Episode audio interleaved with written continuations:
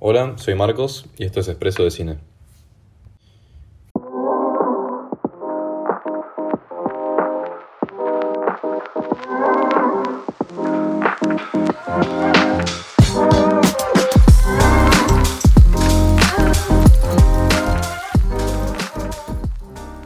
Bueno, los que me conocen eh, deben saber que me encanta el cine.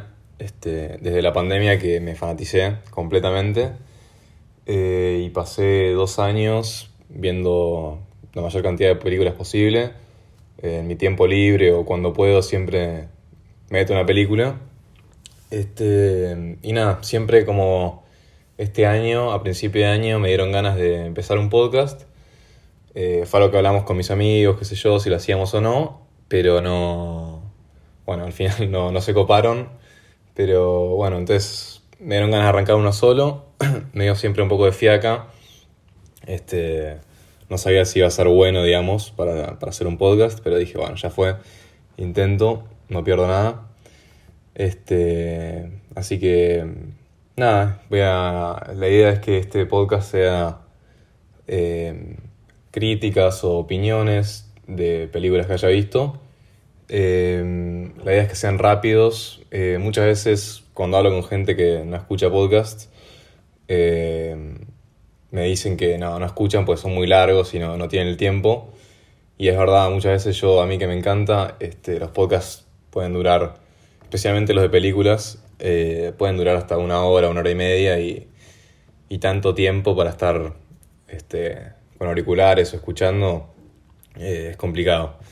Así que nada, la idea es hacer esto, que sea un podcast, no digo diferente porque deben existir de este, de este estilo, pero eh, que sea rápido eh, y que sea, que sea fácil de escuchar, que no, que, no, que no tenga que reproducirlo tres veces para poder terminarlo. Así que nada, esa, esa es la idea, esa sería la idea. Y, y nada, y después por ahí si si se copa más gente, ir invitando gente y poder hablar con ellos también, este, con amigos, con, con gente que le interese el cine. Eh, la idea es, nada, eh, no tener objetivos tan grandes y después, bueno, ir avanzando a la medida de que se dé. Bueno, como primera película tenía ganas de hablar de Edge of Tomorrow. No es una, una película muy, muy wow. Este, por eso más o menos la, la, quise elegir. Es una película que me encantó, pero no, no considero que, que es una obra maestra para nada. Este, es una película eh, protagonizada por Tom Cruise y Emily Blunt. Salió en el 2014 y la dirigió Doug Liman. Y se trata básicamente de una invasión extraterrestre a la Tierra y nada, y la, la, humanidad tiene que aprender a defenderse. Y uno de los generales que estaba a cargo de la, de la comunicación, de la guerra y de, la comunicación en los medios, de parte de los militares a los medios, eh, lo envían a. a lo, lo, le reducen el puesto a cabo y tiene que pelear en la primera línea.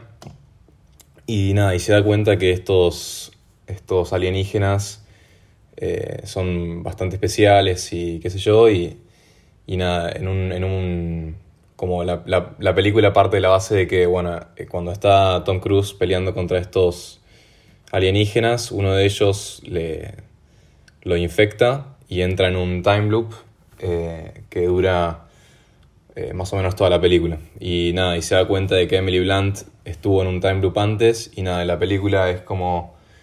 Es, más o menos, es una película de time loop que no, no es nada muy extraño, pero pero nada, eh, eso fue como. es el, más o menos la, la, sinopsis de la película. Este. Nada, esto la vi en general. Esta, esta película la vi porque me la habían recomendado. Eh, pero nada, no, no, le vi, no tenía muchas expectativas. O sea, cuando vi el póster dije. No pinta nada. Eh, y cuando vi que era protagonizada por Tom Cruise, dije, no, la verdad que.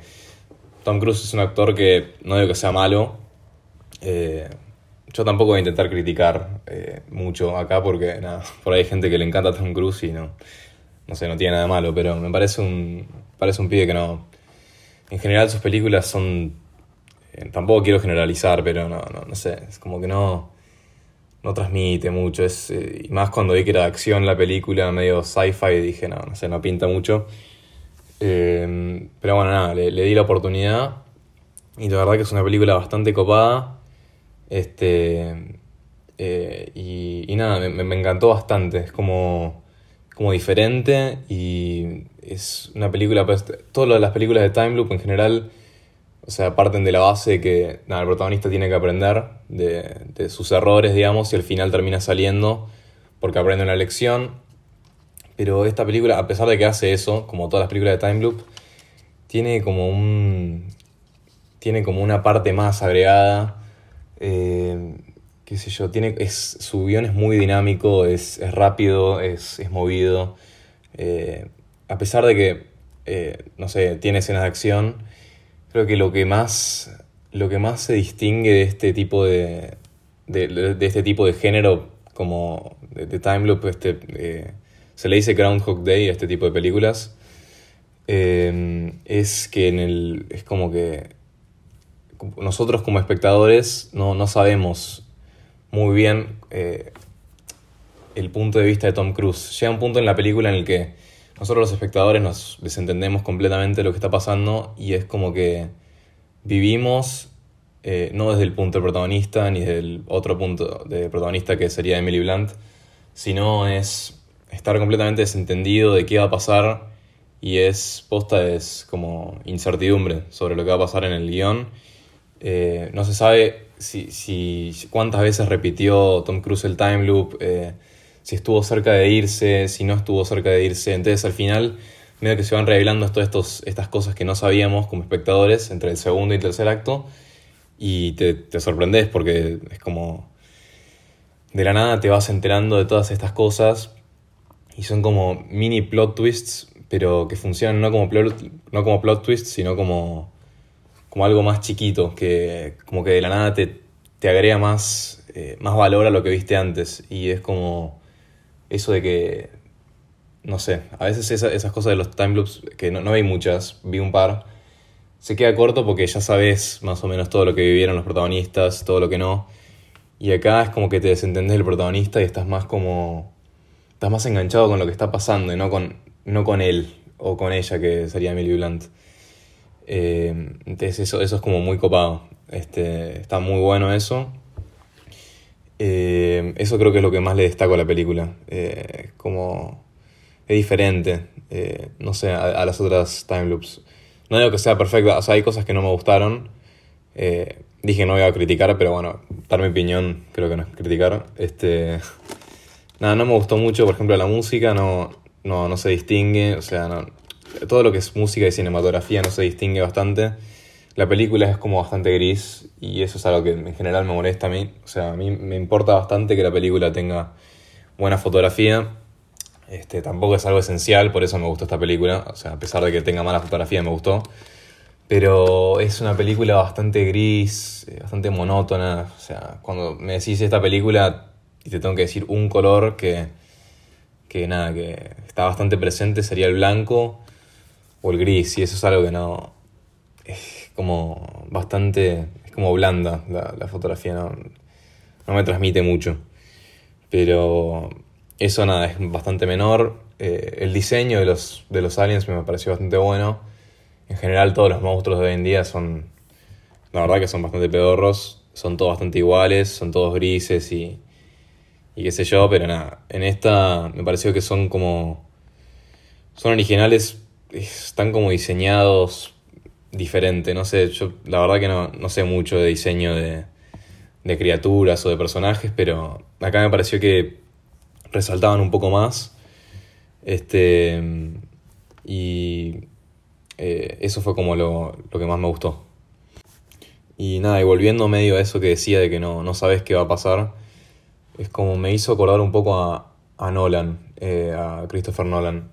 Muchas veces en las películas de Nolan estás todo el tiempo preguntándote eh, qué significa esto o, qué, tiene que ver esto.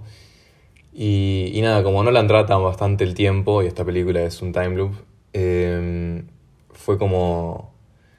Me, pareció como una onda Nolan, pero bien hecho. Nolan en general me, me cansa bastante, es como... bastante repetitivo y es como bastante profundo y como que te, deja pensando demasiado, demasiado que ya no disfrutas la película. En esta es como que te haces mini preguntas tipo eh, sobre el tiempo y cómo, cómo, manejan el tiempo en la película, que es está bastante bien hecho. Eh, es como algo que nunca había visto eh, en todas las películas que tratan el tiempo. Es como algo que no, nunca había visto. Por ahí en Interstellar, que eh, ahí sí Nolan lo hace bien, para mí el, tema del tiempo lo maneja bastante bien, pero eh, cuando pienso en Tenet, por ejemplo, es como... Parece tan confuso ya que como prefiero ni entenderlo. Y en esta película me pasó de... Es como... Es complejo, pero es fácil de entender. Si, si empezás a seguir la película es como que te vas enterando a poquito y, eso creo que es lo, lo lindo del cine. O sea, que te, vayan revelando de a poquito, el manejo de la información está bien. Eh, y nada, eh, creo que es eso lo que más se destaca de la película. Eh, te vas enterando de a poquito y es como el suspenso está muy bien. Los cambios de tono, es, como que está muy bien la peli. No le tenía nada de fe y me encantó. Bueno, ya quería ir terminando. no me pareció muy largo de hacer. Este, y ojalá que no sea tan largo de escuchar tampoco. Nada, yo la idea es seguir haciendo podcasts así a poquito eh, sobre pelis que me hayan gustado o que no me hayan gustado. Y, nada, hablar dentro de lo posible en menos de 15 minutos. Eh, así no es, no es tan largo para, para grabar y también para escuchar, que me imagino que escuchar, bueno, me imagino no, o sea, escuchar tanto tiempo es, la verdad que es bastante pesado. Entonces, nada, eh, esto, esto fue el capítulo de hoy, Age of Tomorrow. Y nada, eh, chau.